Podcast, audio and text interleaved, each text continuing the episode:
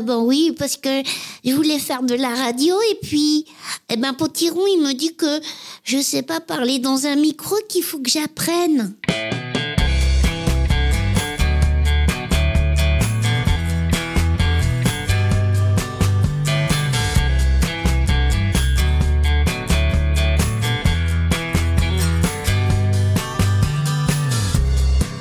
Bonjour à tous, vous écoutez Cadavrexki, le podcast qui décompose un parcours inspirant. Pour ce nouvel épisode, je reçois une comédienne spécialisée dans le doublage. Elle a prêté sa voix à quantité de personnages de films, séries ou dessins animés, de Oui Oui au Cassos, sans oublier Sangoku, héros culte de Dragon Ball. Elle est la petite voix bien connue des grands enfants. J'ai le plaisir d'accueillir Brigitte Lecordier. Bonjour Brigitte. Bonjour. Comment vas-tu? Ben moi je vais toujours bien. Merci de participer à ce podcast Cadavrexki, donc podcast dans lequel je décompose des parcours inspirants. Et fort de tes 40 années de carrière, j'ai gratté quelques petites années pour arriver à un compte rond. J'ai pris euh, donc un peu d'avance et je pense qu'on a beaucoup de choses à, à, se raconter. Et à tout parcours, il y a un début. Donc je voulais savoir tout simplement où est-ce que tu es né et où est-ce que tu as grandi? Ben, Moi j'ai grandi à Paris. Je suis vraiment une titi parisienne, euh, Montmartroise, porte Montmartre au bord de la zone. C'est une génération qui n'a pas connu ça, mais. Euh... Je suis pas parisien. Ah voilà. mais euh, Paris était entouré d'une zone. On appelait ça la zone. C'était une sorte de grand terrain vague qui est devenu le périphérique. Et moi, je suis née au bord de ce terrain vague. Donc, nous, les, les habitants de la Porte Montmartre, on nous appelait, parce qu'on était Porte Montmartre, mais pas côté Paris, on est côté, côté zone. Donc, on était les zonards et on était les gens. C'est aujourd'hui, il y a les banlieusards qu'il faut pas fréquenter. Ben, nous, c'était les zonards et il fallait pas trop nous fréquenter. Et ils faisaient quoi tes parents quand tu vivais en ben Justement, ils étaient ouvriers. Donc, c'était, on vivait dans un bâtiment où il y avait tous les ouvriers qui allaient travailler chez Citroën à Saint-Ouen. Classe moyenne, j'ai envie de dire. Euh... Euh, classe populaire, très populaire, pauvre ouais. plutôt. Pas trop moyen, non.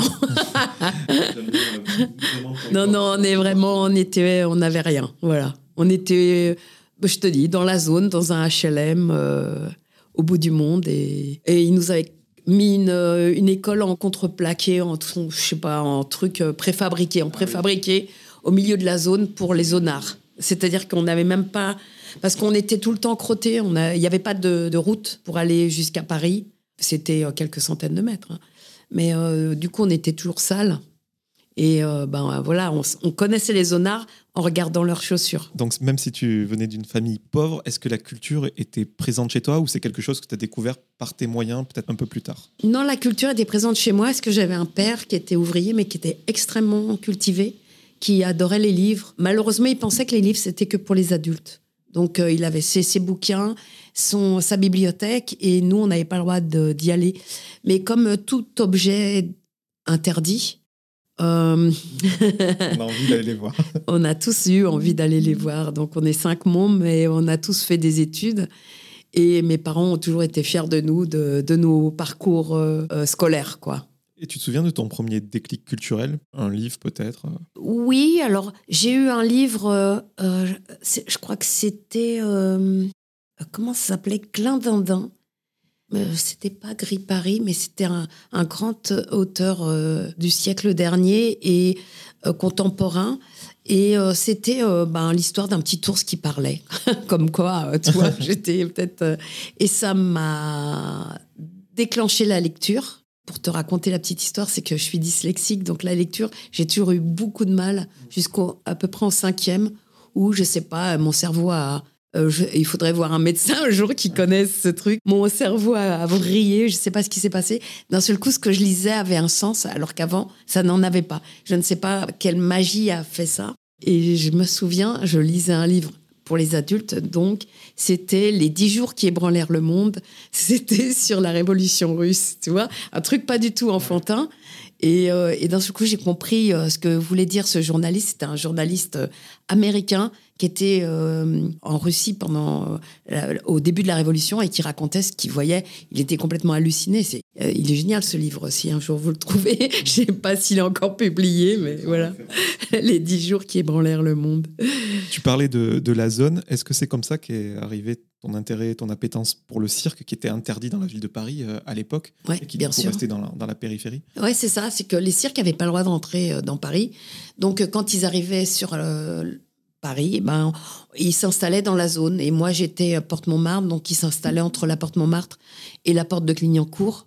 Et nous, on, détalait pour aller les aider à monter le cirque parce que en échange, ils nous donnaient des places. Euh, un cirque n'arrive jamais tout seul. Il y avait les, les autotamponneuses, il y avait euh, les manèges et tout ça. Donc, ils nous donnaient des petits jetons et euh, on était les plus heureux du monde, quoi. Et d'ailleurs, tu voulais être clown? Et du coup, ben voilà, ça m'a donné envie d'être clown parce que aussi les enfants du cirque, toi, l'école était obligatoire déjà, et les enfants du cirque, euh, quand ils passaient à Paris, ils restaient des mois parfois, et du coup, ils étaient obligés d'être scolarisés. Et euh, ils venaient donc dans notre école parce qu'on était une école de, de, rien, quoi. Donc c'était pas grave s'ils apprenaient rien comme nous. et euh, tu as participé je sais pas, une école, une académie de Annie Fratellini. Oui, mais plus grande. Ouais. Qui est une femme aux multiples talents, je crois. Ah ouais, magnifique. magnifique. comédienne, elle a joué mm. dans Asie, dans le métro. Et la première euh, femme à avoir joué euh, Auguste. C'est ça, c'est ça. C'est magnifique. En plus, à l'époque où elle a été clown, Annie, ça n'a pas dû être tout le temps facile pour elle, même si elle vient d'une famille de cirque. Parce que moi, je me souviens quand j'étais enfant, on me disait tout le temps, mais non, tu peux pas être clown, c'est pas du tout fait pour les filles, c'est un truc de garçon. Et euh, je pense qu'elle a dû entendre ça énormément dans ses oreilles et qu'elle est allée au bout de son rêve, quoi. Et toi, quand on t'a dit ça, ça t'a démotivé ou t'as persisté? Ça ne m'a pas démotivé, mais je me suis résignée, en fait. À l'époque, j'étais petite et je me suis résignée. et je ne savais pas trop où j'avais envie d'aller. Je travaillais plutôt pas trop mal à l'école, donc j'ai continué à aller à l'école et à prendre mon plaisir à apprendre. J'ai toujours aimé apprendre, apprendre n'importe quoi, mais apprendre, apprendre des choses. J'aurais aimé apprendre la musique, j'aurais aimé euh, apprendre plein d'autres choses que je n'ai pas pu apprendre.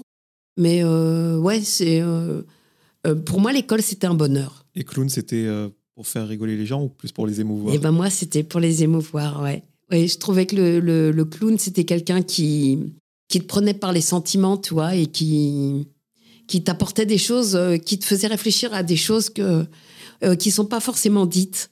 Et euh, toi, même quand il tombe, même quand il se fait bousculer, ben en fait, tu te dis mais à, quoi il pense et, et pour, pourquoi il dit rien, pourquoi il se révolte pas, toi.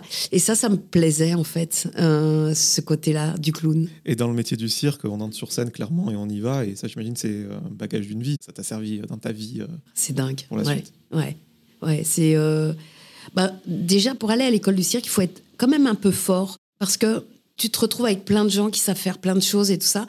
Moi, j'étais pas très douée en fait. j'étais pas une fille qui savait faire des trucs. J'avais juste envie de faire des trucs, mais je ne savais pas quoi, toi. Donc, euh, j'étais pas une super acrobate, j'étais pas souple, euh, je ne savais pas faire du cheval, euh, je ne savais pas. Enfin, si je savais monter à la corde, j'étais quand même assez sportive. Je faisais de la course à pied. Mais tu vois, j'étais pas spécialement douée, quoi. T'avais pas de prédisposition. Voilà, c'est ça. Tu viens de raconter l'histoire de ma vie. et quand tu arrives à l'école du cirque, eh ben, tu as des gens qui sont hyper doués, quoi. Et tu les vois, et, et toi, tu te dis, putain, comment, je vais faire à côté d'eux, quoi. Et comment t'es passé des chapiteaux aux planches euh Eh bien, en fait, on est venu me chercher. Tu sais, comme j'étais une petite bonne femme toute blonde, toute petite, j'avais quand même un petit personnage. Et du coup, on est venu me chercher pour jouer au théâtre. Et euh, j'ai fait, euh, j'ai fait une ou deux pièces amateurs, en fait. Ben, de là, j'ai enchaîné. Je suis allée dans un cours qui s'appelle le, le, cours de Pierre-Olivier Scotto, qui sortait de la comédie française. C'était un comédien vachement chouette. Euh, metteur en scène, je trouve que c'est un superbe metteur en scène qui, qui dirige très, très bien les artistes, qui fait encore beaucoup de mise en scène. Hein. Et à l'époque, il, était moderne parce qu'il sortait un peu de la comédie française et avait envie de faire une sorte de, truc à la Mnouchkine, tu vois, c'était vraiment l'époque. Et euh, moi, j'étais passionnée par Mnouchkine, je dois dire. À l'époque, j'allais voir tous ses spectacles et je rêvais de travailler avec elle. Et puis, euh, ben voilà, Pierre-Olivier a monté cette troupe. On a fait, avec la troupe, on a réalisé 1981 au théâtre de l'Escalier d'Or. Et puis là, je ne sais pas pour quelle raison, on s'est tous éparpillés. Moi, à l'époque, euh, j'ai dit à Pierre-Olivier, ben, mon rêve, c'est d'aller euh, bosser avec euh, Mnouchkine. Et on est allé, euh, je suis allée faire un stage. Euh, Mnouchkine ouvrait, euh, j'allais dire son école, non, sa troupe à de nouveaux acteurs. Et je suis allée faire un stage, euh, qui, je me souviens plus combien de temps ça a duré. Et euh, j'ai pris beaucoup de plaisir avec elle. Au début, on s'est hyper accrochés parce que j'étais pas docile, parce que je suis une tête de mule quand même. Et ça l'a titillé en fait, euh, Ariane. Elle était venue me voir euh, en me disant mais quand est-ce que vous allez passer? Parce que toi, les gens en général s'en allaient. Moi, je restais, mais je ne passais pas. Et ça, ça, l'énervait un peu. Et je lui avais dit ben moi, j'aime pas la jungle. Je fais pas du théâtre euh, pour être dans la jungle. Et il fallait se battre pour passer sur scène. Et ça, j'aimais pas. Donc j'ai dit, moi, je préfère euh, regarder et apprendre avec mes yeux et, écouter ce que vous faites. Et, du coup, ça lui a tellement plu que je lui tienne tête et je, viens, on va manger un petit bout de gâteau. Elle m'avait euh, et du coup, on avait discuté. Et du coup, après, je suis passée quoi euh, j'ai travaillé un petit peu avec elle. Et puis voilà. Tenir tête, même dans le milieu professionnel, c'est ce qui permet d'avoir le respect, ouais, parfois. Parfois, ouais. Alors c'est ouais. c'est- euh, en même temps, moi, tu vois, j'étais mûre et je savais ce que je ne voulais pas. Et quand t'es jeune, des fois, tu sais pas hein, si euh, si pour passer sur une euh, une scène, euh, il faut arracher les, les vêtements et les tissus de, de, de tous les gens autour de toi. Et ben, il y a des gens qui partent là-dedans, toi. Et moi, alors là. Euh, si tu agis comme ça, je m'en vais. Enfin, toi, je, je prends du recul. Je, je suis pas du tout animal, pas du tout. Et le théâtre, là, euh, c'était euh, un épanouissement, on peut le dire. Eh bien oui, je me suis rendu compte, c'est un média que je ne connaissais pas, pas, en tout cas pas bien. Tu sais, j'avais eu la chance quand j'étais enfant, justement, dans les quartiers populaires, il y avait un truc qui s'appelait les JMF, les Jeunesses Musicales de France. Et on avait le droit, nous, les enfants euh, d'ouvriers, à avoir une carte. Nos parents, ils devaient payer très très peu cher euh, pour avoir cette carte. Et avec cette carte, on avait le droit à un concert par euh, mois, une pièce de théâtre et un ballet. Tu te rends compte que c'est dingue. hein et du coup, ben, j'allais à la, la salle Playel écouter de la musique. Et chose que je ne connaissais absolument pas. Et ça m'a mais tellement, tellement fait vibrer. Euh, J'aurais adoré apprendre à jouer de la musique. On allait à l'opéra voir des ballets. Je détestais. J'ai détesté la danse. Je trouvais ça euh, que c'était pas un média pour moi. C'est drôle parce que c'est rigolo parce que en fait, euh, voilà, j'ai eu besoin de mon corps quand même pour faire du cirque et euh, par la suite. Puis, eh ben, du coup, j'allais voir des pièces de théâtre euh, à la Comédie Française. Tu te rends compte la chance qu'on avait? Et c'était super. Ça nous donnait de la culture sans, sans qu'on s'en rende compte, quoi.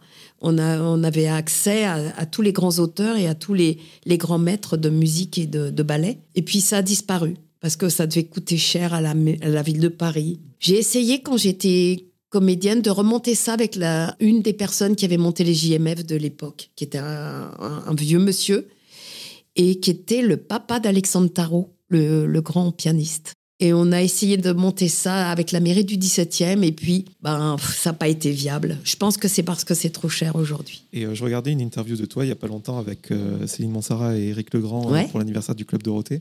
Et Eric Legrand disait le doublage, on ne choisit pas d'en faire, c'est des opportunités qui se présentent à nous. C'est ça. Et comment pour toi c'est arrivé alors dans ta vie? Ben pareil, pareil. C'est vrai que, en fait, j'ai l'impression de ne rien avoir choisi. Eric, lui, il a choisi d'être comédien, et Céline aussi, et ils, ont fait le conservatoire, ils ont fait euh, un chemin euh, classique, quoi. Mais malgré tout, toi, ils te disent qu'ils n'ont pas tout choisi. Et moi, c'est pareil, j'ai euh, voulu être clown, et puis finalement, bah, j'ai été clown très peu de temps, et j'ai été comédienne très rapidement, et puis... et puis on est venu me chercher euh, au théâtre pour faire du, du doublage pour, euh, pour une pub dans un premier temps. Puis après, en se disant, mais oh là là, cette, cette fille, elle a une super voix d'enfant. Et puis voilà, et c'est parti comme ça, quoi.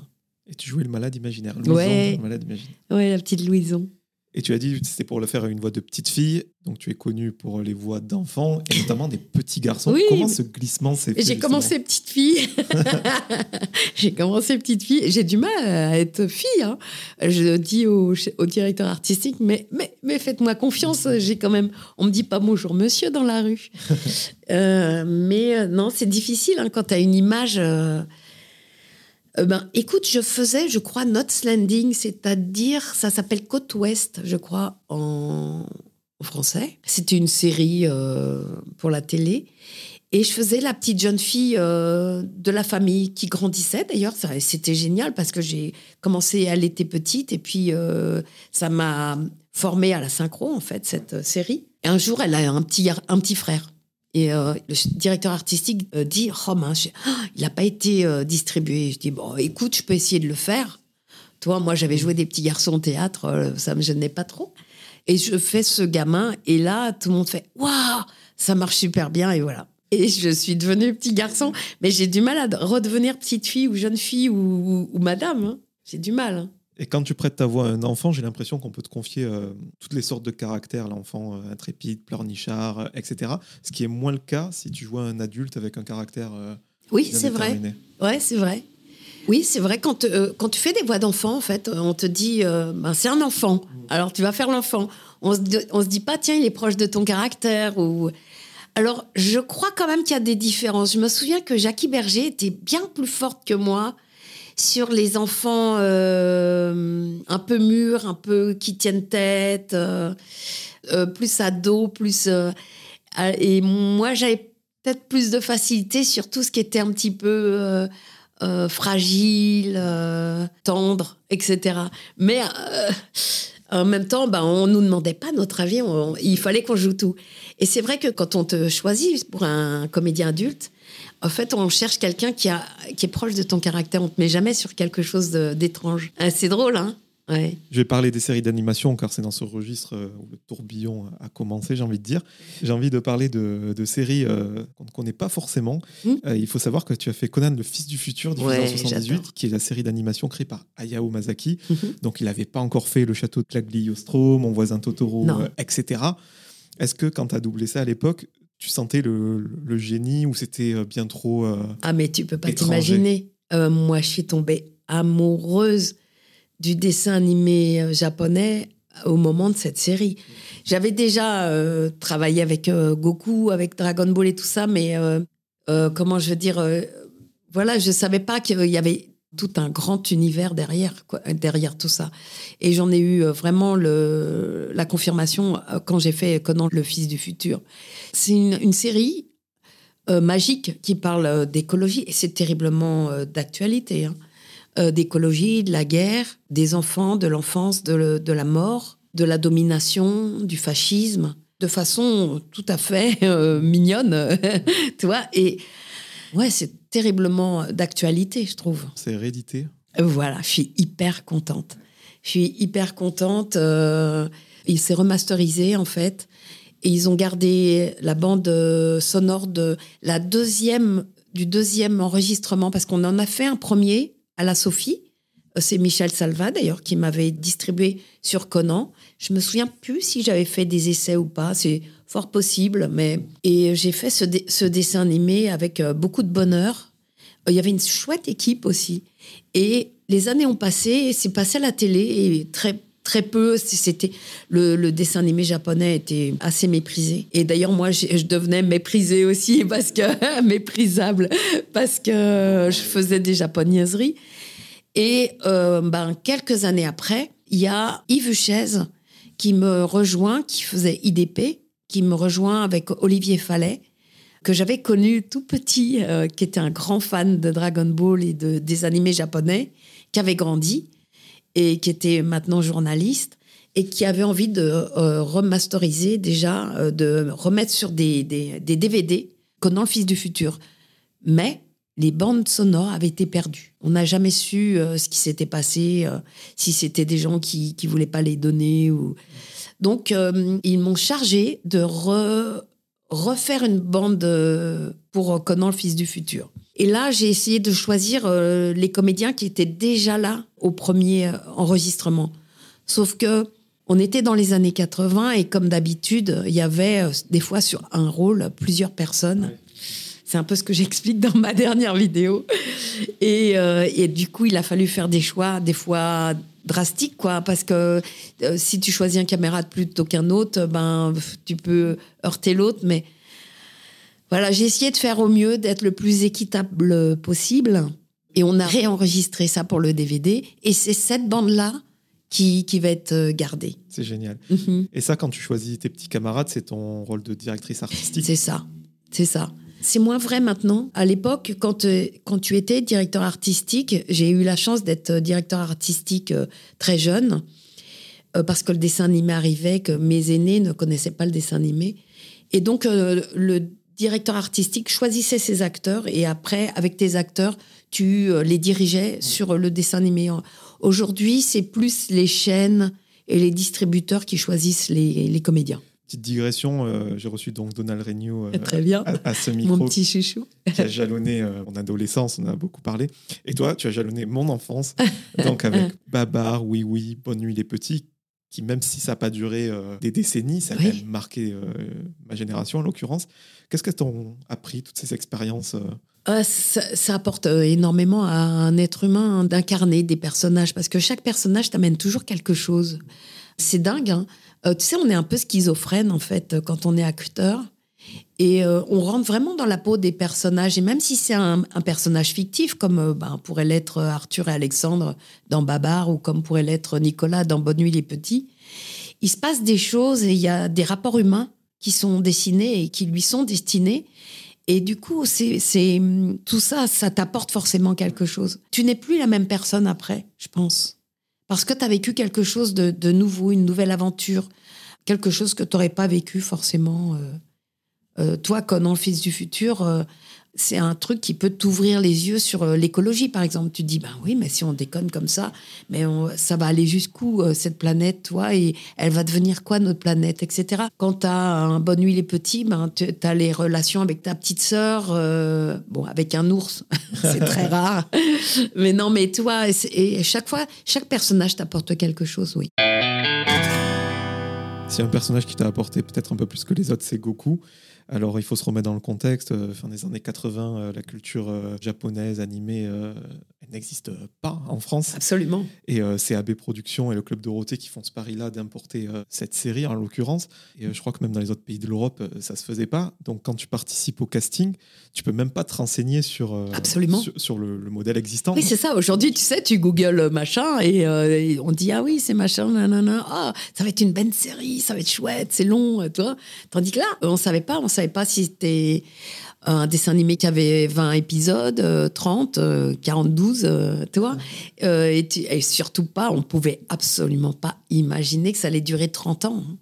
C'était les débuts des animés en France aussi. Tu vois, c'est ça. C'était vraiment tout nouveau.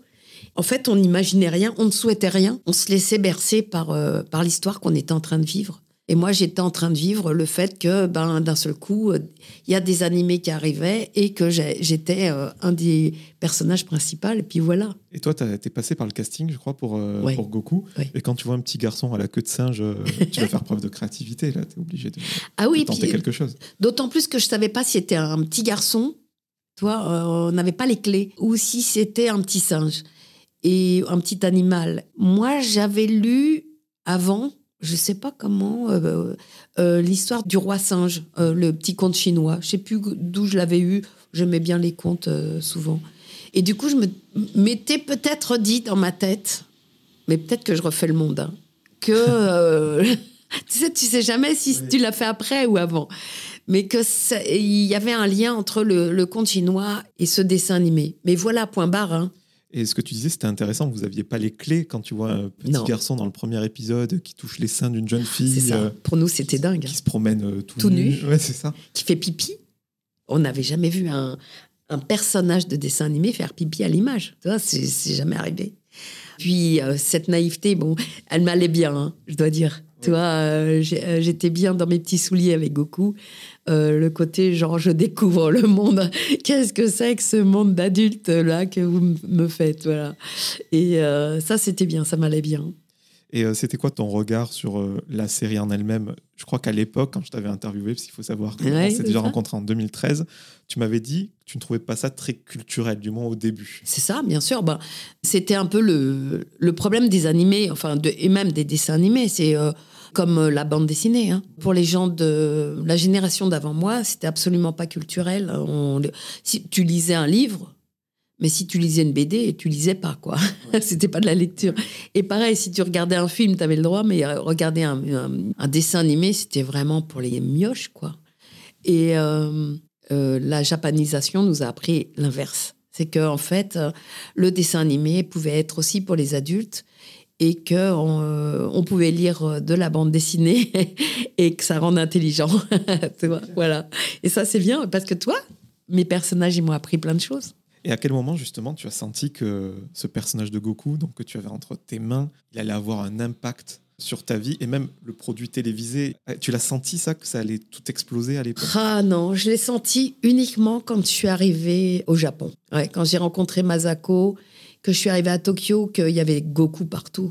Il y avait mon petit personnage, euh, parce que Goku était encore petit, hein. euh, donc c'était l'enfant Goku avec son petit nuage magique, il était partout, partout.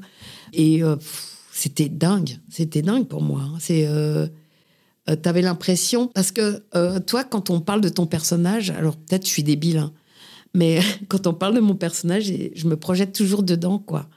Et euh, donc, tu vois, de voir Goku sur les murs partout, dans les restos, dans, dans tout, sur les affiches, machin et tout, tu avais l'impression de te voir partout, quoi. Tu vois, quand on parlait de toi, euh, je disais, ah, c'est dingue quand même. Bah, si tu redescends la rue tout à l'heure pour aller chez Gudule, il y a un Goku sur le mur. Eh, il est trop mignon en pixels. Euh, ah ouais, ouais, ouais. Exactement. J'ai prendre la photo en partant. Tu as parlé de euh, Masako Nozawa, qui est ton homologue japonaise. Donc, qui est une femme qu'on appelle les seiyu. Ouais tu l'as dit, en fait, euh, au Japon, ils se sont intéressés euh, aux comédiens euh, qui doublent les personnages de Dragon Ball en France. Ils sont venus vous filmer. Il y a une vidéo sur YouTube et même sur ta chaîne mhm. que j'encourage vraiment à aller voir. Et puis sur ta chaîne YouTube aussi, et c'est ma vidéo préférée de ta chaîne, c'est ce fameux voyage au Japon où tu vas rencontrer ton homologue. Et là, j'ai l'impression que tu prends, tu l'as dit, connaissance de l'impact qu'a cette série, mais surtout un que truc tu de fou. comprends la série en fait au final. C'est ça. Que c'est une satire de la société. C'est ça, c'est ça. Oui, parce que euh, tu sais, on était tellement ancrés, euh, notre génération et la génération d'avant, dans le dessin animé, c'est pour les mioches, que du coup, tu vas pas chercher ce que ça raconte. Tu vois ce dessin animé tu te dis, mais il, est étrange, mais euh, j'ai pas les clés, mais je, je comprends pas tout. Et puis d'un seul coup, on me donne quelques clés en arrivant au Japon, et là, tu te dis, mais bien sûr, mais ok, mais alors du coup, Tortue Géniale, qui nous paraissait quand même vraiment étrange. Euh... et ben en fait, voilà, c'est ça. En fait, c'est euh, une satire de ce genre de personnage. Et, ça, on pouvait pas comprendre nous avec notre culture euh, occidentale, quoi. Ça n'existait absolument pas. Quelque chose de très intéressant que tu dis aussi sur ta vidéo YouTube, c'est que certes, tu n'avais pas les clés pour comprendre l'animation japonaise, mais aussi le Japon en lui-même le pays très insulaire, euh, ah très fermé. Euh, enfin, c'est cliché, mais à part les sushis, on savait rien du Japon quoi à l'époque. Je sais même pas si on connaissait les sushis à l'époque. Je me souviens quand je suis rentrée du Japon, j'ai cherché un, restaurant japonais à Paris en me disant oh là là, j'adorais remanger japonais, c'était tellement bon. J'ai adoré toute la nourriture là-bas. Et en fait, j'ai trouvé un seul, c'était au PLM Saint-Jacques. Et c'était hyper cher, toi. Et c'était le, type, tu sais, qui, avec les couteaux qui, qui Il était génial, hein, c'était délicieux. Mais c'était hyper rare et hyper cher. Aujourd'hui, en as partout. Alors, et ils sont pas tous euh, vraiment japonais. Hein. et tu avais rencontré Akira Toriyama quand tu étais. Non, malheureusement, j'aurais bien aimé, mais tu sais, je crois que c'est un ours et il vit dans sa montagne et euh, il s'est isolé. Et je pense que ben, c'est bien pour lui, quoi, je pense. Mais c'est vrai que j'aurais bien aimé le, rencontrer. Mais là, je pense que tu vas faire des jaloux et tu vas me dire si je me trompe. Je crois que tu as rencontré Miyazaki. Je l'ai rencontré à Paris, au. Attends. Euh, merde, comment ça s'appelle cette, euh, cette euh, c'est au truc des Halles là. c'est un truc hyper connu où forum, le Forum des Halles. voilà, au Forum des Halles. Je l'ai rencontré au Forum des Halles où ils avaient fait venir Miyazaki et bah, justement, je pensais qu'ils allaient parler de Conan finit le fils du futur et tout ça. C'était euh, des gens très férus de, cinéma étranger, tout ça, qui avaient euh, organisé ce truc. Ils m'avaient demandé de venir. Et en fait, euh, ils m'ont un peu oublié quoi, dans la soirée. Voilà. Bah, J'étais qu'une petite comédienne et voilà. Surtout à l'époque. Hein, voilà. Et euh, est-ce que c'est un regret pour toi de ne pas avoir fait la suite de- des films qu'il a fait euh, Miyazaki? Ah oui, ah ouais, pour moi, j'ai été triste.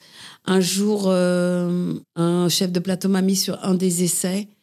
Euh, je crois que c'était sur Kiki. euh, et bon, j'ai pas pu la, la voir. Et avant, on m'avait dit non, il n'y a jamais eu de série, il n'y a jamais eu de film de Miyazaki en France. Donc, il y a- le personnage n'a jamais été doublé. Je dis, mais si, il a été doublé. mais voilà, après, tu veux pas. Voilà. Et puis, euh, ça a été racheté par Disney. Et Disney, ils sont plutôt dans le vrai. C'est-à-dire que si c'est un petit garçon, ils veulent un vrai petit garçon. Si c'est une petite fille, ils veulent une vraie petite fille. Euh, ça se discute, mais euh, voilà, après, ils ont le temps, ils ont l'argent. Voilà. C'est dommage parce que je pense que enfant n'apporte pas ce qu'un adulte apporte sur ce genre de personnage quand il y a un, un double sens. Puis même le côté de comédien pur, il est forcément moins. Ouais, c'est ça. Alors du coup, ça reste mignon, c'est enfantin. Oui. C'est, ça reste mignon. Voilà, après, il y a eu des, des, des beautés, hein. il y a eu des, des, enfants qui sont super doués, etc. Mais c'est vrai que j'aurais bien aimé. Même euh, faire euh, une vieille ou un toi ou Ouais, un, Petit clin d'œil. un petit clin d'œil dans, dans un des films, ça, ça m'aurait vachement plu. Mais si je te parlais de ça, je dis peut-être encore une bêtise, mais c'est qu'il me semble que Miyazaki avait dit à l'époque que le personnage de Conan, c'était Ah, lui qui le- voyageait dans les. C'est ça. Pour lui, c'est ce personnage-là qui est dans tous les autres. euh, c'est le début de son œuvre, quoi. Et d'autant plus. Euh, j'essayais d'expliquer ça au, directeur artistique que je rencontrais, mais euh, ben, il disait ouais, Brigitte, elle est attachée à son personnage, elle nous, gonfle un peu, quoi. je m'attache trop. Je suis, une fille au grand cœur avec mes personnages. En tout cas, je renvoie vraiment les gens à aller voir cette vidéo de ton voyage au Japon, où on peut voir même la différence euh, sur les façons de doubler, où en France, euh, il y a ce petit pupitre avec euh, la bande rythmo, donc Ouais, c'est le ça. texte qui défile et que les comédiens doivent dire, tout Oui, simplement. oui, jouer, jouer. Jouer, alors que. on t'envoie le texte et tu joues. C'est un livre, quoi. Ils ont un livre et ils répètent, ils ont des répétitions et euh, ils connaissent le rôle avant de le jouer. Alors que nous, on le découvre en jouant. C'est rigolo, hein Et d'ailleurs, elle était fascinée, Masako, euh, par ma façon de travailler. Mais moi, j'étais fascinée par sa façon de travailler. Ça qui est rigolo. Et moi, ce qui m'a fasciné en voyant ta vidéo, c'est euh, les gens qui sont à fond dans le public. quoi. ah ouais, ouais. Surtout que pour recontextualiser, c'est euh, vous doublez un passage où on découvre Gohan pour la Ouais, première fois. Pour la première fois. C'est la première fois que je voyais Gohan. ouais. Donc en train de pleurnicher. Etc. Comme d'habitude. Petit Gohan. Et euh, ce que je voulais te demander, donc euh, combien d'épisodes vous enregistrez à l'époque? Donc on était encore à la bobine, qu'il fallait rembobiner. euh. Moi, je- euh, alors, on n'est jamais d'accord avec Eric. Moi, je disais qu'on n'en faisait pas plus que quatre par jour. C'était énorme. Ouais, on en faisait deux le matin, deux l'après-midi. Mais faut se dire qu'on était tous là en même temps. hein. derrière un seul micro. Ouais. Donc, euh, moi, en plus, je suis hyper petite. Donc, il fallait toujours me centrer au micro. Puis, il y avait tous les autres derrière. Mais ouais, je pense qu'on n'en faisait pas plus que, quatre. Et en plus, euh, Pierre Trabot, qui était notre directeur artistique et qui faisait aussi euh, Tortue Géniale, euh, voulait vraiment soigner notre travail. Il voulait soigner tout, tout ce qu'il faisait. Et il avait bien raison. Et l'histoire lui a donné raison. Parce que si on avait fait ça par-dessus la jambe, t'imagines aujourd'hui ce que ce serait. Et là, euh, ben, je pense qu'on n'a rien à nous reprocher, à part euh, ben, des erreurs d'ignorance. C'est un peu ce que j'explique dans ma dernière vidéo, c'est que ben, des fois on était... euh, moi, j'allais tourner ou j'allais faire une pièce de théâtre ou j'allais faire un autre truc. J'étais pas libre. Il fallait enre- enregistrer parce que ben, ça passait le lendemain au club Dorothée. Ah oui, c'était en flux tendu Oh, comme ça? c'était en flux tendu, ouais. Et du coup, eh ben, bah, c'est Jackie Berger qui venait me, me remplacer. Et puis l'inverse, tu vois. Et on pensait pas que ça allait euh, gêner les gens et que euh, c'était si grave que ça, parce que c'était un autre épisode, parce que, tu vois. Et puis, ben, après, euh, vous avez grandi, puis on s'est rendu compte que ben, vous connaissiez l'histoire par cœur et que vous suiviez tout au pied de la lettre et que vous connaissiez très, très, très bien nos voix. Et voilà. Et avec le numérique, juste pour qu'on se rende compte, on peut doubler combien d'épisodes par jour Ah, c'est énorme. Euh. Alors après, ça dépend du, nom, euh, du, du nombre de lignes que tu fais, toi. Mais quand tu as un gros rôle, euh, bah, des fois, tu peux en faire jusqu'à 10, 11, toi. Parce qu'en fait, on, on va tout regrouper. Mais alors, du coup, tu plus... Tu sais, nous, quand on enregistrait, justement, on avait l'histoire du début jusqu'à la fin. Ce qui fait que même si tu n'étais pas dans l'é- l'épisode, tu savais ce qui se passait. Et donc, tu pouvais, après, jouer en disant ah ouais mais tu m'as fait ça tout à l'heure, tu vas voir, euh, je vais me venger. Tandis que là tu sais même plus, t'as pas le contexte. Donc tu parles sans contexte. Donc tu es une machine à enregistrer un peu plus aujourd'hui, je trouve. Et euh, ce qui est fou, c'est que tu as grandi avec ces personnages. Absolument. D'ailleurs, euh, Goku, à un moment, il devient adulte. Ouais. Et en France, euh, une femme euh, ne double pas euh, Un homme, un, ouais. un homme, alors qu'au Japon, c'est toujours. euh, Ouais, mais moi, c'est vraiment c'est un truc que j'ai demandé. euh, ouais, quand euh, Goku commençait à être ado, et, pff, il est, t'as vu, il avait des gros Ouais, il muscles. faut le remplir. Ouais, il faut le remplir. Je remplissais pas. Mais bon, tu n'étais pas sans rien. Tu faisais de tête Videl, Gohan, Ouais, c'est c'est ça. 18. Et je crois même que du jour au lendemain, on t'a dit que. Je crois que c'est Videl et Trunks qui ne t'appartenaient plus. Euh, ouais, ça c'était pour Dragon Ball Z Kai. Mais c'est revenu, euh, c'est euh, euh, récent. hein. C'est dans les années 2000, euh, 2010, 11, 12 par là. Là où je voulais en venir, c'est que toi, tu t'attaches à ces personnages. Bien et quand sûr. les, les directeurs, les producteurs décident du jour au lendemain de. C'est dégoûtant. Ah ouais, c'est c'est trop, c'est c'est difficile pour un acteur de voir, en plus de continuer de doubler le, le truc, parce qu'on m'aurait remplacé, j'aurais pu vu l'image, euh, j'aurais lâché prise quoi. Tandis que là, euh, j'étais, je pouvais faire euh, Goten mais pas Trunks, donc je faisais la fusion, mais je la fais, je, la, je faisais plus les deux fusions, toi, je faisais fusion avec euh, Goten et pas euh, Trunks. C'est débile. Et c'est ce que je leur avais dit au début. Je dis mais comment vous allez faire la fusion? Alors du coup, je fais Go Trunks, toi. C'est-à-dire que dedans, je fais Trunks et, et, et Goten, mais je fais pas, je fais plus Trunks tout seul. c'est débile. Enfin, ça n'a pas de sens. Alors c'était pour plus coller aux japonais, c'est-à-dire qu'au Japon, c'est une autre personne qui fait euh, Videl et c'est une autre personne qui fait euh, Trunks. Mais on s'en fout, on fait la version française et c'est comme ça qu'elle a été aimée. Et qu'est-ce qu'on s'en fout Oui, de nous, faire on pareil, quoi. Les, les voix de notre enfance. Quoi. Bah voilà. Alors euh, voilà, j'ai la personne qui m'a remplacée euh, assez brutalement, je dois dire, je l'ai très très mal pris, c'était très violent. Je lui dis ben c'est dommage parce que les fans ils vont être tristes, euh, ils vont pas me retrouver quoi. Ça, et et, euh, lui il me fait les fans, quels fans Ah les mecs qui sont en bas de la Toei le matin, euh, bon, ok, d'accord. J'ai dit, ok, si, on joue pas dans la même cour. Moi, j'aime les gens avec qui, pour qui je travaille, et toi, apparemment, tu les aimes pas trop. Et pourtant, c'est eux qui te font manger. Est-ce qu'il y a un épisode où, euh, au générique euh, de fin, il y avait euh, Brigitte Lecordier à, à toutes les lignes? Oui. Je crois qu'il y a eu, oh là là, je crois qu'il y a eu un film comme ça. Et euh, je me souviens plus lequel c'est. Je, euh, je me demande si c'est pas le l'OAV de, de Broly, où en fait il y avait tous mes personnages plus Broly. Et je me rappelle plus lequel c'était. C'était un OAV, je me souviens. Et il fallait mettre au générique le nom des comédiens. Et il y a AB Productions qui appelle en disant Mais il y a que deux noms. et euh, Pierre Trabot explique que c'est moi qui fais tout. Ah bon? C'est Brigitte Lecordier euh, et Vidal, et Trunks, et Goten, et Gohan, et machin. Oui, oui. En fait, il s'en était pas rendu compte. Quand je t'ai parlé des personnages que tu avais perdus, tu m'as corrigé en disant que c'était sur Dragon Ball Z Kai. Ouais. C'est un peu le, la belle histoire de, de ce personnage de Goku aussi, c'est qu'il y a eu Dragon Ball, Dragon Ball Z, Dragon Ball Kai, Dragon Ball GT. Z Kai, GT, Ouais. la Dragon Ball Super. C'est dingue. En plus, GT, ton personnage redevient enfant, donc tu retrouves le personnage du début. ça, ouais. C'est c'est un, C'est- c'est un conte de fées. C'est un conte de fées. Ouais, pour, pour un, un acteur, tu te rends compte la chance que j'ai eue. Et ce qui est dingue, c'est que euh, dans toute ma carrière, j'ai eu beaucoup de personnages comme ça, alors que, en fait, ça n'existe pas tant dans les animés. Parce que euh, oui, oui, c'est pareil. Il a rebondi, il a réexisté sous différentes formes. Toi, il était en stop motion et puis après, il est, est arrivé en, en 3D. Et puis après, il- euh, la Gaumont l'a racheté et c'est devenu de la super 3D. Et je l'ai, pareil, je l'ai doublé pendant 30 ans, quoi. Euh, Bonne nuit les petits, c'est pareil. Euh, tu vois, c'est des choses qui ont duré dans le temps. Et j'ai l'impression qu'à chaque fois, ça tombe sur Brigitte. J'ai- je dois avoir un aimant. Oui, oui, t'as permis d'aller en Islande. Ouais, tout à fait. Oui, parce que les, les jouets, les jouets de Oui Oui, les jouets bréchés, berchés, bréchés, je sais plus dans quel sens c'est. Comme je suis dyslexique, je sais jamais. euh, sont faits, en- enfin, étaient faits. Je sais pas si ça l'est encore aujourd'hui.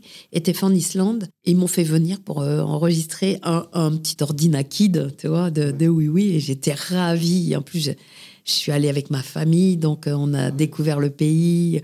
On a découvert les Islandais aussi, qui sont des gens vraiment très, très chouettes, très ouverts et pareil, une autre culture. Mhm. Tu peux nous dire un petit truc en oui oui? Ah ben oui, parce que je voulais faire de la radio et puis, eh ben Potiron, il me dit que je sais pas parler dans un micro, qu'il faut que j'apprenne. C'est génial, C'est magique la voix. hein. c'est clair. En plus, euh, c'est podcast friendly, donc c'est parfait. Et euh, Dragon Ball, c'était diffusé à l'époque dans le club Dorothée. Ouais. Ben, en préparant cette interview, je me suis rendu compte que c'était quotidien, mais moi j'ai ces souvenirs du mercredi matin. C'était vraiment le rendez-vous euh, des enfants. Et puis, plus que ce rendez-vous-là, les épisodes en eux-mêmes étaient des rendez-vous, puisqu'il y avait des suites. C'est ça. Alors que maintenant, euh, les épisodes sont interdépendants, c'est-à-dire qu'au bout des 20 minutes, fin de l'histoire. Ben, voilà, parce que les, les chaînes veulent plus faire suer, à mettre un ordre pour. mais ils y reviennent. hein. Euh, en se disant, euh, bah, de toute façon, les gens sont pas assidus, gna gna gna. Et, euh, c'est pas du tout, ils connaissent pas du tout les enfants. Euh, ils ont des, avis très. C'est bizarre. Et du coup, ben oui, effectivement, aujourd'hui, on finit les épisodes. Chaque épisode a une fin. Quand il y a deux épisodes qui suivent, c'est toujours la croix et la bannière. Qui dit, ah ouais, mais il, faut, il va falloir les diffuser l'un après l'autre. Toi, c'est une question de grille, en fait, plutôt qu'une question de artistique. Il se pose jamais la question artistique. C'est, bizarre, quoi. Euh, en fait, c'est que des produits. Et c'est dommage qu'on ait. C'est dommage. Voilà, on a un super média qui est la télévision. Et en fait, euh, c'est pour passer de la pub et des produits. Moi, je me souviens quand on était jeune, même avec Pokémon, euh, Dragon Ball Z, quand celle arrive à la cour de récré, on parlait que de ça Ah pendant là le mercredi d'après. tout le monde attend, quoi. Et maintenant, sur Netflix, Il y a on du suspense. Ouais, il y a du suspense. Euh, oui, alors euh, après, maintenant, les, les plateformes ont, bah, du coup, enlevé tout ça. Et effectivement, du coup, on peut faire à nouveau euh, des choses en, série qui suivent. Mais ça n'a plus de sens parce que du coup, la série, tu te la gloupes dans une soirée. Et tu plus cette attente.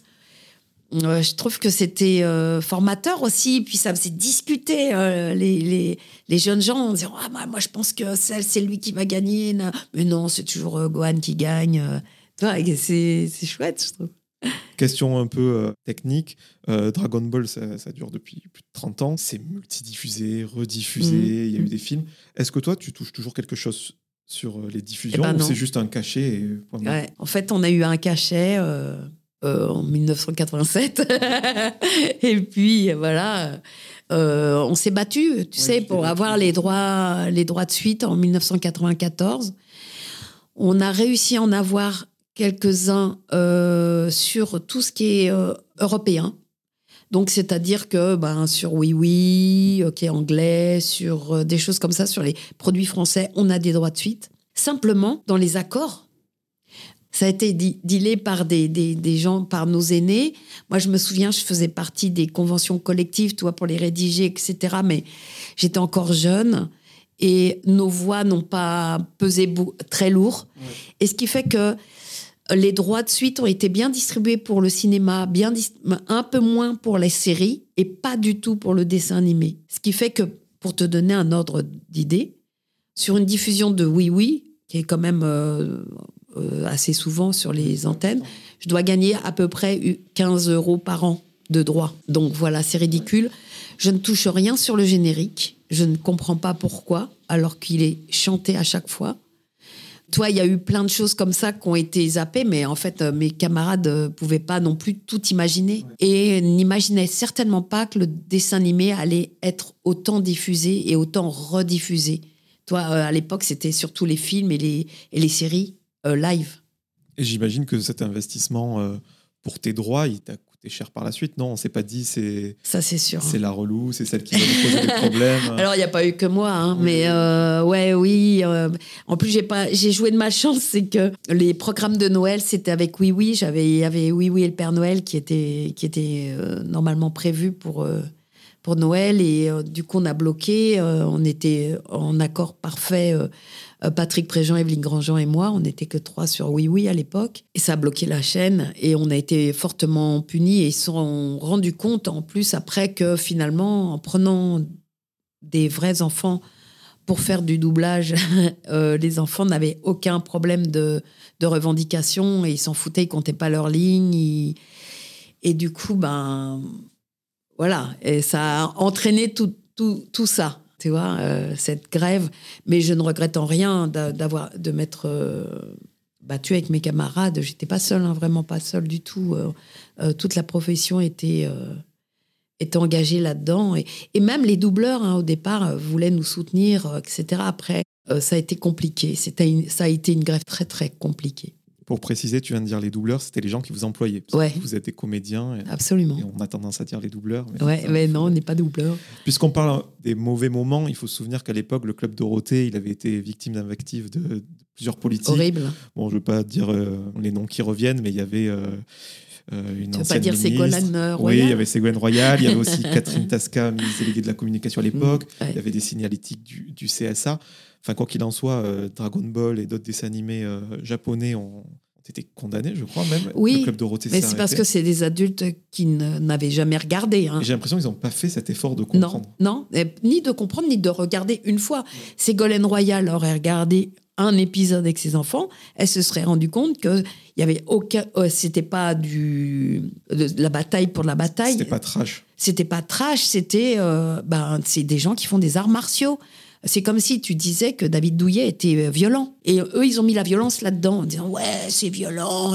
Je me souviens même d'un journal télévisé de 1994, je crois, où ils sont à la Paris Games Week avec un petit garçon devant la Paris Games Week en lui disant C'est euh, très violent, hein, euh, Dragon Ball, hein, hein, c'est violent, hein, dit le journaliste. Et le petit garçon fait euh, Bah, euh, bah, euh, bah. Ah, hein, c'est violent, hein, tu trouves pas que c'est un peu violent? Et du coup, le petit garçon fait Oui, euh, oui, peut-être. Ah, voyez, euh, c'est bien violent, hein, voilà. Et on passe Et- à côté de toutes les valeurs, euh, l'abnégation, l'amitié. Mais c'est des valeurs a- dont on a besoin aujourd'hui. Le partage, le vivre ensemble. On s'en fout que euh, comment un petit cœur soit vert ou jaune ou rouge. Euh, toi, qui couche avec sa sœur ou sa mère ou son chien, on s'en fout. Ce qu'on veut, c'est sauver sa planète. Ce- C'est la solidarité. C'est, euh, tu vois, et, et toutes ces valeurs euh, sont défendues dans Dragon Ball, bien sûr, bien sûr. Je vais passer à autre chose que tu as fait, parce qu'avec euh, Donald Regnault, on a parlé de Richard Darbois, de Patrick Oui. Poivet, ces monstres de comédiens, et on a oublié quelqu'un avec qui tu as partagé une série, c'est Roger Carrel dans Ah, Alf. moi, chouchou. Et voilà, par ce biais-là, je voulais que tu me parles de ton expérience, bien sûr, avec Alf, mais Mm. surtout de, de Roger également. Ah, Roger, c'est euh, c'est mon ami, mon ami, mon ami de toujours. Euh, euh, oui, il m'a appris beaucoup, beaucoup, beaucoup. J'ai fait, fait beaucoup, beaucoup de séries avec lui, live ou dessins animés.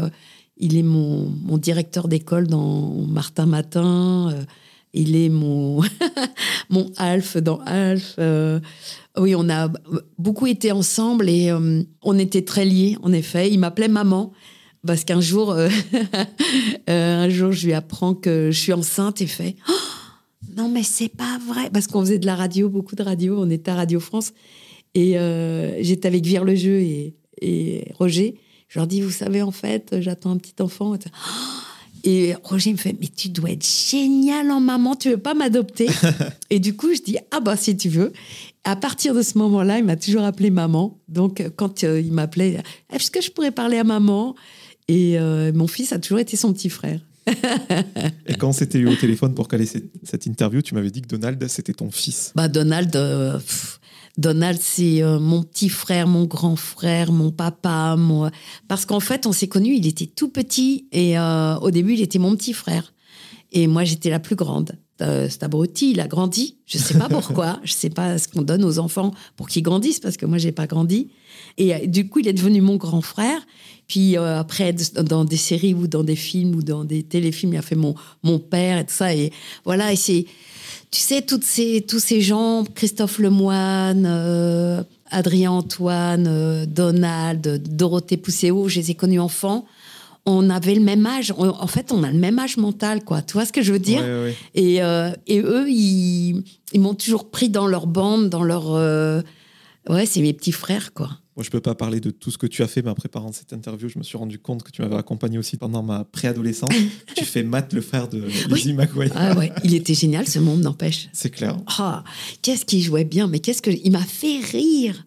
Mais elle était chouette cette série. Oui, elle hein. était bien. Ouais, ouais. Sur Disney Channel, Ouais, la- ouais. La, grande époque.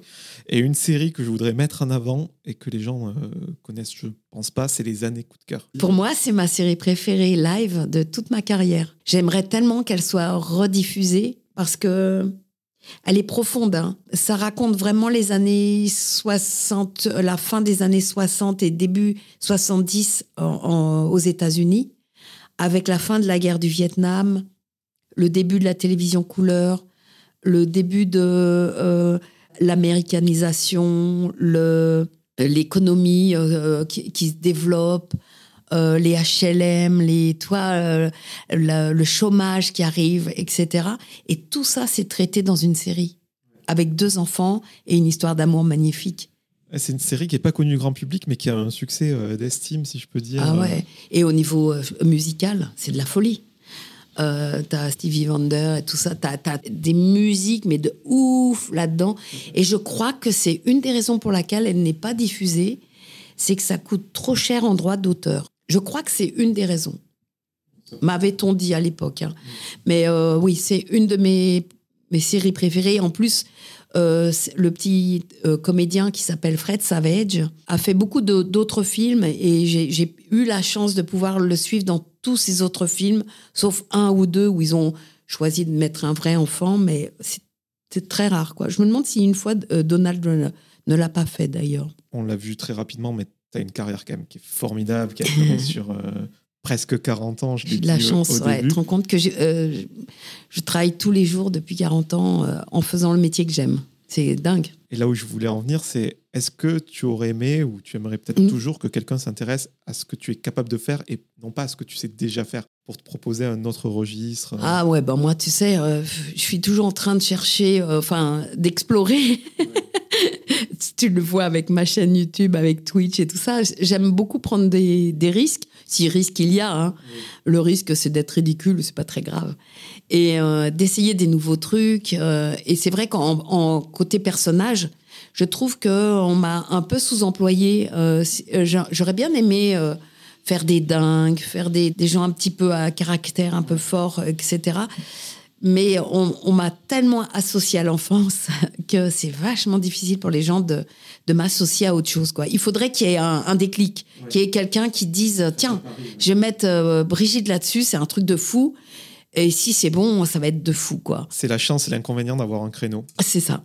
Ouais, mais c'est très français, hein, je crois. Ah, c'est clair. Mm. Justement, le rôle de, de Goku, euh, il cataloguait, tu parlais de japonaiserie. Oui, bah voilà. Il y a des gens, ils ne voyaient pas en dehors de ça. Ah non, non, non. Puis il y a- il y, a même des gens à qui, euh, toi, sur un dessin animé, j'étais choisie et puis on leur disait, euh, bah, c'est Brigitte Lecordier. Ah, bah non, non, parce que les gens vont dire que c'est la voix de Goku. Toi. Et Dès que Goku était cité quelque part, euh, tout de suite j'étais évincée. Quoi. On disait, ah non, bah non, c'est pas possible. Toi. Aujourd'hui, ce qui est bien, c'est que les gens connaissent plus Brigitte Lecordier que Goku. Donc les gens disent, ah, c'est la voix de Brigitte. Donc euh, je suis un peu, euh, un peu plus euh, sécurisée, quoi, tu vois. Mais pff, Transition de toute trouvée depuis l'avènement d'Internet, du moins que depuis qu'Internet est dans tous les, les foyers, dont on va dire euh, presque 2010. euh, les gens voilà, mettent des, des visages sur vos voix, sur, Ouais. sur vos noms.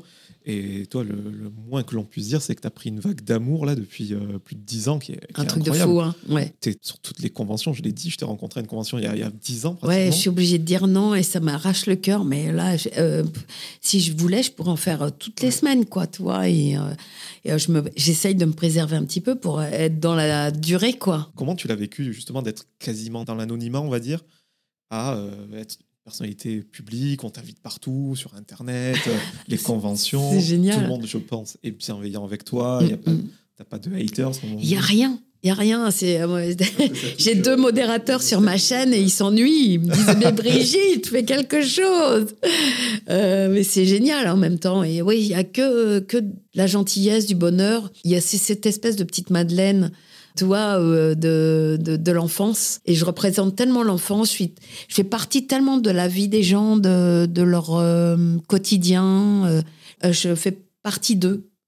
Et ça, je le sens énormément partout où je vais. Là, je, rentre de la Réunion. C'est une folie totale. hein. Là-bas, Dragon Ball, c'est pas, c'est pas un dessin animé, c'est une religion, quoi. J'ai été, mais, mais reçue, mais, mais comme une reine, quoi. Je, je crois que aucun ministre, aucun, aucun euh, même Kylian Mbappé, je crois que, allez, euh, euh, je crois que je l'ai battu là sur la- l'amour ambiant, quoi. On parlait de YouTube, de Twitch. Encore une fois, j'invite vraiment les gens à, à- Oui. à aller voir ta chaîne. Merci. T'étais à la page de, de tout ça ou c'est vraiment pour les gens que tu t'y es mis, que tu t'es intéressé Eh ben en fait oui, un- non, j'étais pas du tout à la page. hein. Alors mon fils il s'y connaissait pas mal, donc euh, à chaque fois qu'il voyait des trucs chouettes passer, il me disait ah tiens tu devrais regarder ça et tout ça. Bon, j'ai toujours été ouverte là-dessus. Simplement, euh, ouais non, je savais pas du tout comment m'y prendre. Et puis j'ai récupéré, tu sais, les Allo Séninou, mes petits canulars Oui. téléphoniques que j'avais fait pour Canal+. Et euh, ben, une fois que tu as récupéré ton produit, ben, il va dans un tiroir et c'est triste. Et j'avais mis tellement de moi-même et tellement de bonheur à le faire, ce produit. J'ai mis presque dix ans à pouvoir le, ré- le réaliser. hein. Euh, donc il y avait beaucoup de moi-même. Et euh, je me trouvais triste de, le mettre dans un tiroir. Et du coup, j'ai, je suis allée voir mon producteur qui me dit ben, pff, Je vois pas, les chaînes n'en veulent plus, ils veulent plus de produits courts. Tu sais, c'est des trucs à la mode. hein. Une année, il faut des trucs qui fassent deux minutes. L'année d'après, il faut que ça, ça fasse 26. Tu sais pas pourquoi, mais c'est comme ça. Euh, donc là, c'était plus de produits courts. Il me dit, ben, pff, je vois qu'un truc, c'est Internet, euh, une chaîne YouTube. Euh, ça a fait tilt dans ma tête. J'avais travaillé un petit peu avec, avec Cyprien sur l'épopée temporelle. Et Cyprien m'avait dit, Oh, ça serait chouette de faire une chaîne euh, YouTube, euh, machin et tout. Du coup, j'ai pris rendez-vous avec lui et je lui dis, qu'est-ce que t'en penses? Il me fait, non, mais c'est l'idée, il faut absolument que tu le fasses, mais tu vas pas le faire comme moi. Moi, j'ai commencé euh, sur Dailymotion, j'ai fait des, des, j'ai appris à gérer tout ça et tout ça, c'est la galère. Tu vas t'entourer et je vais te donner des noms de gens que, que j'estime, etc. Et Cyprien m'a présenté Mr. Fox, que j'avais rencontré comme toi dans une convention euh, une dizaine d'années avant. euh, et euh, on s'est retrouvés et c'était ben, superbe. C'est intéressant ce que tu dis, parce que je crois que j'ai le même âge de, de Cyprien. Et euh, ces gens-là qui ont percé dans le milieu, qui sont devenus vidéastes, ben, ils te font bosser maintenant. Ouais, c'est ça qui est génial. Et euh, je travaille beaucoup aujourd'hui avec les, les gens qui ont grandi avec moi. Et ça, tu peux pas t'imaginer le bonheur que c'est. Tu dis que tu as créé quelque chose, tu l'as généré, euh, malgré toi, hein, parce que je savais pas que j'allais générer autant d'amour et de de- de- d'empathie. et puis, euh, et tu as l'effet boomerang, c'est-à-dire ça revient vers toi en disant Ah, J'ai fait un dessin animé, j'aimerais bien t'avoir. Ah, j'ai fait un film, j'aimerais bien, j'ai un petit rôle pour toi. Ah, j'ai euh, fait euh, un podcast, j'ai envie que tu viennes. Et, ça, je trouve que c'est génial. Euh, et comme je trouve que je dois beaucoup à toute cette génération qui a grandi avec moi, euh, j'ai à cœur d'être là quand ils me demandent d'être là. Et en plus, ça me fait énormément plaisir, toi, quand je fais une petite mort ou un- une épopée temporelle. Pipoudou Pipoudou, ouais, te rends compte, Pipoudou, ouais, j'allais l'oublier. pour moi, adultes. Pipoudou, ouais. Euh, les Bobby Pills, les Cassos, euh, et puis, euh, et, et bien d'autres encore. euh, L'homme le plus flippé de Théo, ouais. Et euh, ben, tout, tout, tout ça fait que c'est c'est que du bonheur pour moi, quoi. C'est du plus. Tu es sur l'année de tes 60 ans, Ouais. presque 40 années de carrière, et pourtant j'ai l'impression que tu n'es pas prête de t'arrêter. quoi. Ben non, parce qu'en fait, j'ai 4 ans dans ma tête toujours. hein. Et euh, tu crois pas que c'est ça qui est impor- important, en fait, au final? C'est euh, le jour où tu es lassé. C'est un peu ce que me disait Roger Carrel, toi. Je lui disais, mais un jour, tu t'arrêteras, Roger? Il me disait, je m'arrêterai le jour où j'en aurai assez. Et un jour, on faisait euh, euh, Martin Matin ensemble, euh, les derniers qu'on enregistrait. Et Roger me dit, tu sais, là, j'en ai assez, je crois que je vais arrêter. Et je lui dis, oh non, Roger, reste avec nous. Il me dit, mais non, mais tu te rends pas compte, Brigitte, on travaille plus dans de bonnes conditions, tout va vite, c'est galère, euh, on prend plus de plaisir, on n'est plus ensemble. Et c'est vrai que le fait de, ne plus être ensemble, c'est, toi, tu te rends compte, une équipe comme Dragon Ball avec Eric, Patrick, euh, Céline, euh, Philippe et tout ça, elle n'existerait pas aujourd'hui.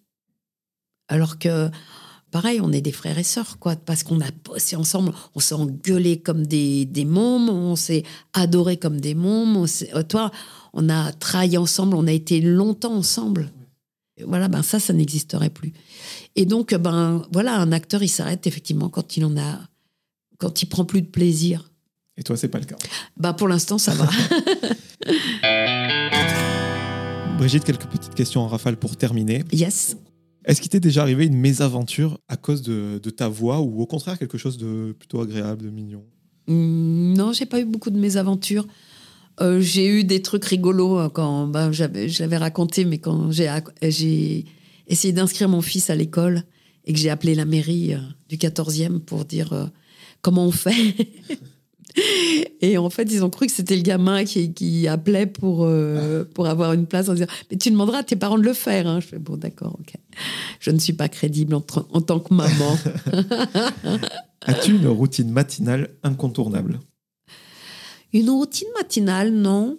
Non. euh, euh, la seule que- qui est incontournable, en fait, c'est d'ouvrir la porte pour que mon chien aille faire pipi. As-tu une œuvre culturelle à me recommander? Je crois que tu lis beaucoup. Tu essayes de t'éloigner des écrans, justement. ouais, j'ai- ouais euh, mais en même temps, il faut avoir du temps pour lire. Euh, Là, euh, avec euh, le- la réunion, j'ai pas eu, j'ai pas beaucoup lu. J'ai beaucoup joué, par contre. Euh, on m'a offert une Switch. c'est horrible. Je suis en train de faire Ori et c'est génial. Ah, on me l'a conseillé, ouais. Il est vraiment génial. J'ai fait euh, tout euh, Zelda. Je l'ai fini aussi. Ah ouais, Incroyable. trop, trop bien. Bon, enfin bref. Et alors, un livre euh, à te conseiller, ben, Trudy la naine. Alors, je ne saurais plus te dire de qui c'est. C'est l'histoire d'une petite... euh, J'allais dire une petite naine, mais en général, les nains sont petits, qui vit en Allemagne au moment de, la montée du fascisme. Et en fait, euh, elle, elle est là, elle est témoin de tout. Et en fait, personne s'intéresse à elle parce qu'elle est petite. Et du coup, elle, elle voit, elle voit tout, elle voit ce qui se passe, elle voit la montée du fascisme, mais les autres ne le voient pas. Et euh, c'est, il est génial ce bouquin. As-tu une peur irrationnelle? Hmm, non, je crois pas. Si, j'ai une peur de mourir terrible. Mais je sais pas si c'est irrationnel Non, du le coup. Je pense que c'est rationnel. je sais que, et tu le dis souvent, que tu veux faire tous les rôles, oui. mais un que tu aurais vraiment, vraiment aimé faire. Euh, peut-être euh, l'Astrada. Ouais, je pense que Juliette Masséna, mais elle elle l'a fait tellement bien, mais c'est- un, rôle en or, quoi. Moi, je rêve d'un Pixar avec Brigitte Lecordier. Ah ouais, moi aussi, j'adorerais en dessin animé. J'aimerais bien faire un Pixar ou. Ouais, je sais pas pourquoi ils, ils ont tellement peur de moi. Japonaiserie, Ouais, peut-être. terrible. Qui est-ce que tu me recommanderais d'inviter dans cette émission pour dérouler son parcours euh, comme on l'a fait ensemble pour toi? Quelqu'un peut-être de ton cercle d'amis ou quelqu'un que tu admires, tout simplement Ah, il y a plein de gens que j'admire euh, qui sont merveilleux. Alors, en comédie, euh, j'adore Benoît Alman. Euh, sinon, ben, euh, j'adore Cyrulnik. Je me je dis tout le temps que si je n'avais pas été comédienne, s'il fallait recommencer ma vie, en fait, je serais éthologue grâce à Coran Lawrence et à Cyrulnik. Après, ben, il y a plein, plein de gens magnifiques, quoi. À qui aimerais-tu dire pardon? Pardon? Ouais. Ah, je crois que je ne sais pas dire pardon, Euh, sauf quand je bouscule quelqu'un dans la rue. Est-ce que j'ai fait des conneries? Est-ce que euh, j'ai des choses à me reprocher? Je n'ai pas l'impression d'avoir des, des, des remords ou, ou des reproches à me faire. Tant mieux. Je sais pas si c'est bien. Je sais pas si j'ai été dure parfois avec des gens. euh, Ça, ça a dû arriver. hein. Peut-être des fois tu te rends pas compte et tu es, injuste. Euh, je déteste l'injustice, donc j'aimerais pas être injuste pour quelqu'un d'autre. Mais voilà. Bah, à tous les gens à qui j'ai fait des injustices, je leur dis pardon. Et pour terminer, est-ce qu'à l'instant T, professionnellement, tu es heureuse, tu atteins une certaine quiétude? Ah ben ouais, j'aurais. Ça serait pas bien de dire l'inverse, quoi. Je travaille encore beaucoup. Euh, je dirige des, des produits euh, que j'aime beaucoup. Je travaille avec les gens que j'ai fait grandir. Euh, on m'envoie beaucoup d'amour. J'aurais, j'aurais- ça serait vraiment pas bien que je dise que je sois heureuse, quoi. Ben, Merci beaucoup, Brigitte. Ben, merci à toi.